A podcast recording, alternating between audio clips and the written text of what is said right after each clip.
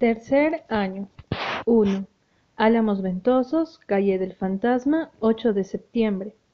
Queridísimo, ha terminado el verano. El verano en que te vi solamente ese fin de semana de mayo. Y estoy de vuelta aquí en Álamos Ventosos, para mi tercer y último año en la escuela secundaria de Summerside. Catherine y yo pasamos días deliciosos en Tejas Verdes, y la extrañaré muchísimo este año. La maestra nueva es una mujer alegre y pequeña, regordeta, rosada y amistosa como un cachorro, pero de algún modo no hay nada más en ella. Tiene brillantes y vacíos ojos celestes sin ningún pensamiento detrás. Me agrada, siempre me agradará, ni más ni menos, pero no hay nada para descubrir en ella. Había tanto para descubrir en Catherine, una vez que lograbas hacerle bajar la guardia. No hay cambios en Álamos Ventosos. Sí, los hay. La vieja vaca rojiza ha pasado a mejor vida, me informó Rebecca Dew, con tristeza cuando bajé a cenar la noche del lunes.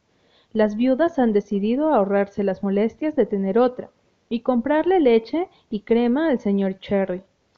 Esto significa que la pequeña Elizabeth ya no vendrá hasta el portón a buscar la leche fresca, pero la señora Campbell parece haberse reconciliado con la idea de dejarla venir aquí cuando lo desea, así que la leche no será un problema. Y hay otro cambio en puerta. La tía Kate me contó, muy a mi pesar, que han decidido regalar a Dusty Miller en cuanto se encuentre un hogar adecuado para él. Ante mis protestas, dijo que querían paz y que Rebecca Dew se había estado quejando de él todo el verano. No parece haber otra forma de satisfacerla. Pobre Dusty Miller. Y es un gato tan ronroneante. Mañana, sábado, iré a cuidar a los mellizos de la señora Raymond, y mientras ella va a Charlottetown, al funeral de un pariente.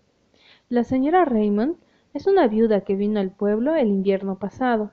Rebecca Dew y las viudas de Álamos Ventosos, la verdad es que Summerside es un sitio estupendo para viudas. A la señora Raymond la consideran un poco demasiado estirada para Summerside, pero fue una enorme ayuda para Catherine y para mí con nuestras actividades del Club de Arte Dramático. Un favor merece otro. Gerald y Geraldine tienen ocho años y son un par de criaturas de aspecto angelical, pero Rebecca Dew puso trompa, para usar una de sus propias expresiones cuando le conté lo que iba a hacer. Pero me encantan los niños, Rebecca. Los niños sí, pero esos son la peste, señorita Shirley. La señora Raymond no es partidaria de castigar a los niños, hagan lo que hagan. Dice que está decidida a que lleven una vida natural. Engañan a la gente con ese aspecto angelical, pero he oído los cuentos de los vecinos. La esposa del ministro fue de visita una tarde. Bien, la señora Raymond fue un almíbar con ella, pero cuando se iba cayó una lluvia de cebollas por la escalera y una le derribó el sombrero. Los niños siempre se portan mal cuando una quiere que sean buenos. Fue lo único que dijo la señora Raymond, como si se sintiera orgullosa de ellos por ser tan indomables. Son norteamericanos, ¿comprendes? Como si eso explicara todo. Rebecca Dew tiene tanto aprecio por los Yankees como la señora Lyne. 2. A media mañana del sábado, Ana se dirigió a la bonita casa antigua sobre una calle que terminaba en el campo, donde vivía la señora Raymond y sus famosos mellizos. La señora Raymond estaba lista para partir. Vestía algo alegremente, quizá para un funeral, como un sombrero lleno de flores sobre el ondeado cabello castaño, pero muy hermosa. Los mellizos de ocho años se habían heredado su belleza. Estaban sentados en la escalera con aspecto de querubines. Tenían piel rosada, grandes ojos celestes y esponjoso cabello rubio pálido. Sonrieron con encantadora dulzura cuando su madre les presentó a Ana y les dijo que la querida señorita Shirley había sido tan buena al venir al cuidarlos mientras mamá iba al funeral de la querida tía Ella, y que, por supuesto, se iban a portar bien y no iban a dar nada de trabajo. ¿No era así, tesoros? Los tesoros asintieron solemnemente y lograron parecer más angelicales que nunca. La señora Raymond hizo que Ana la acompañara hasta el portón. Son lo único que tengo ahora, declaró en tono patético. Es posible que los haya malcriado un poco. Sé que la gente lo piensa. La gente siempre parece saber mejor que una cómo criar a los hijos. ¿Lo ha notado, señorita Shirley? Pero yo opino que es mejor quererlos que castigarlos. ¿Sabe, señorita Shirley? Estoy segura de que usted no tendrá problemas con ellos. Los niños siempre se dan cuenta con quién pueden hacer travesuras y con quién no. La pobre señorita Prouty, que vive aquí cerca, vino a quedarse con ellos un día, pero los pobrecitos no la pudieron soportar, de modo que le hicieron bastantes bromas, por supuesto. Ya sabe cómo son los chicos. Se ha vengado contando las historias más absurdas por todo el pueblo, pero usted les encantará y sé que se portarán como unos ángeles. Tienen mucha vivacidad, por supuesto, pero los niños tienen que ser así, ¿no cree? Es tan penoso ver niños con aspecto asustado, ¿no? Me gusta que sean naturales. Y a usted, los niños demasiado buenos no parecen naturales, ¿no es cierto? No les permita hacer navegar sus barcos en la bañera sin meterse en el estanque, por favor. Tengo terror de que se resfríen. Su padre murió de neumonía. Los ojos de la señora Raymond parecían a punto de desbordar, pero ella parpadeó valientemente y contuvo las lágrimas. No sé por qué, si se pelean un poco, mm, los niños siempre lo hacen, ¿no es cierto? Pero si alguno de fuera los ataca, cielos, se adoran, ¿sabe? Podría haber llevado a uno al funeral, pero sencillamente no quisieron saber nada. Nunca han estado separados un solo día, y no iba a poder cuidar a mis mellizos en un funeral, ¿no le parece? No se preocupe, señora Raymond, dijo Ana con gentileza.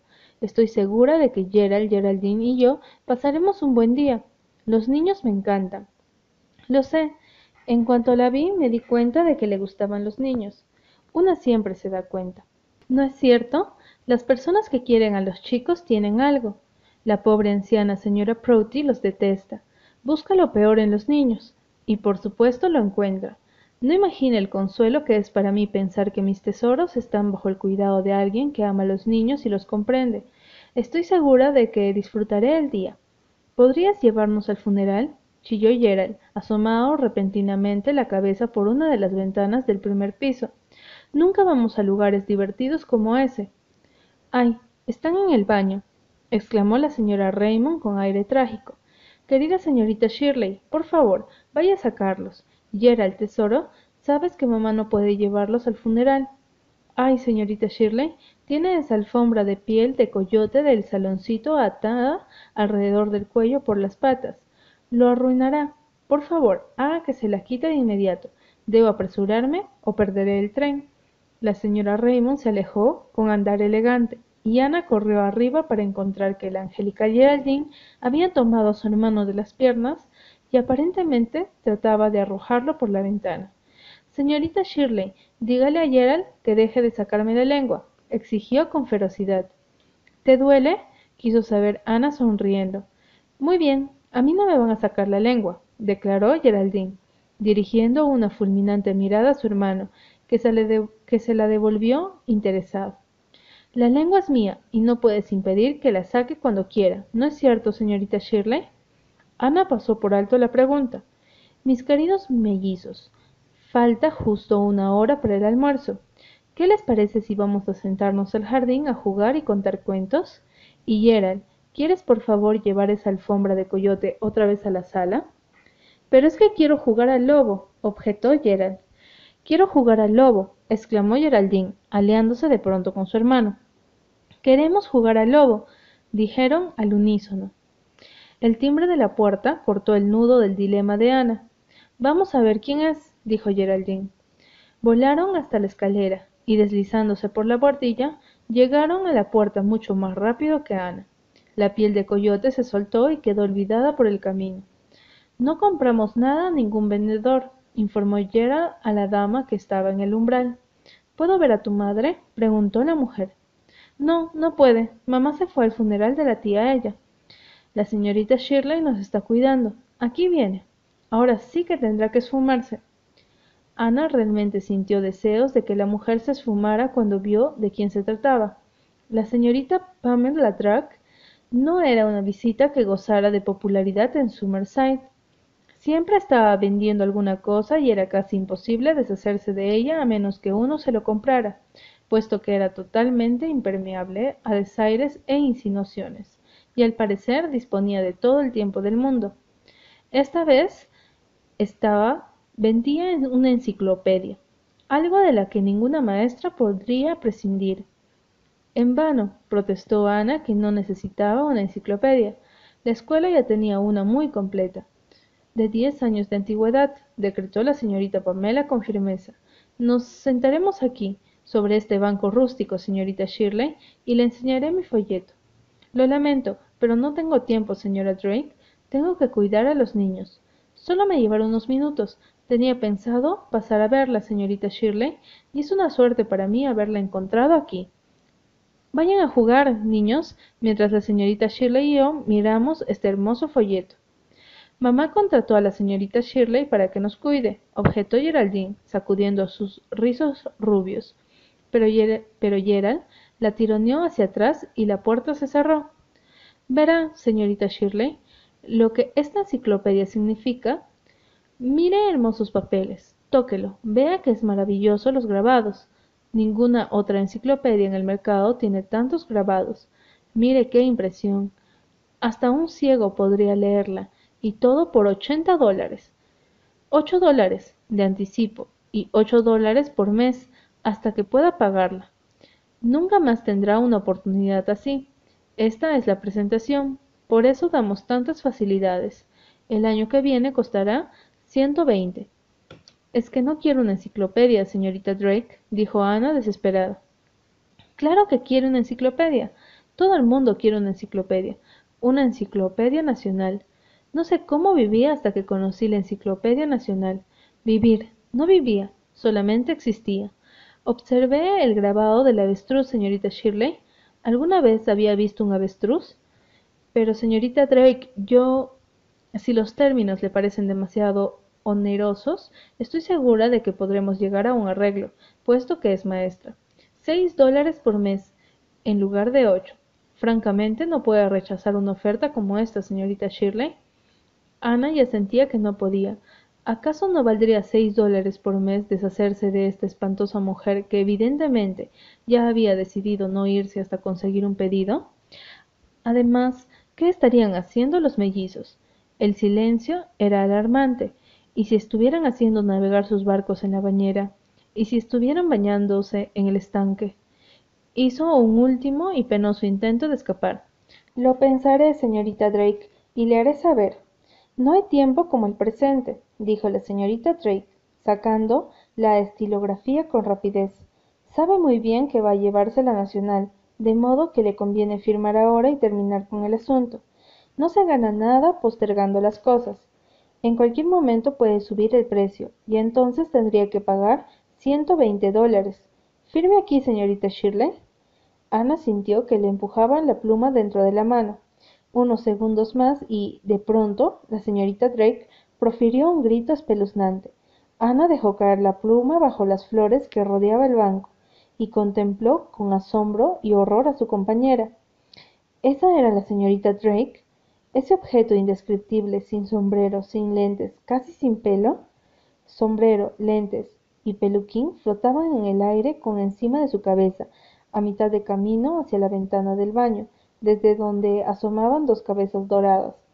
Gerald sostenía una caña de pescar de la que colgaban dos hilos con anzuelos, gracias a que magia había logrado un triple enganche. Solo él lo sabía. Sin duda, se debía a un golpe fabuloso de suerte. Ana voló escaleras arriba. Para cuando llegó al baño los mellizos habían huido. Gerald había abandonado la caña de pescar y al espiar por la ventana, Ana vio a una furiosa señorita Drake recuperando sus pertenencias, pluma incluida, y dirigiéndose luego hacia el portón. Por una vez en su vida, la señorita Pamela Drake había tenido que irse sin el pedido. Ana descubrió a los mellizos comiendo manzana con aire angelical en la galería trasera. Era difícil saber qué hacer. No podía dejarse pasar travesuras semejantes sin un reproche. Pero Gerald lo había rescatado de una posición difícil, y la señorita Drake era un odioso ser que necesitaba una lección. No obstante, te has comido un gusano enorme, chilló Gerald. Lo vi desaparecer por tu garganta. Gerald dejó la manzana y de inmediato vomitó. Ana estuvo ocupada durante un buen rato, y cuando Gerald estuvo mejor, era la hora del almuerzo. Y Ana decidió dejar pasar el asunto con una leve admonición. Después de todo, no habían causado daños permanentes a la señorita Drake, que probablemente mantendría la boca cerrada por su propio bien. ¿Te parece, Gerald, que te comportaras como un caballero? preguntó con suavidad. No, respondió Gerald, pero fue divertidísimo. ¡Ja! Soy un buen pescador, ¿no cree? El almuerzo estuvo excelente. La señora Raymond lo había preparado antes de partir, y fueran cuales fueran sus carencias disciplinarias, era una excelente cocinera. Gerald y Geraldine Ocupados en masticar y tragar con voracidad, no pelearon ni mostraron modales peor que cualquier otro niño. Después del almuerzo, Ana lavó los platos y logró que Geraldine le ayudara a secarlos y que Gerald los guardara con cuidado en el armario. Lo hicieron con pericia, y Ana reflexionó, complacida, que lo último que los niños necesitaban era un poco de disciplina y firmeza.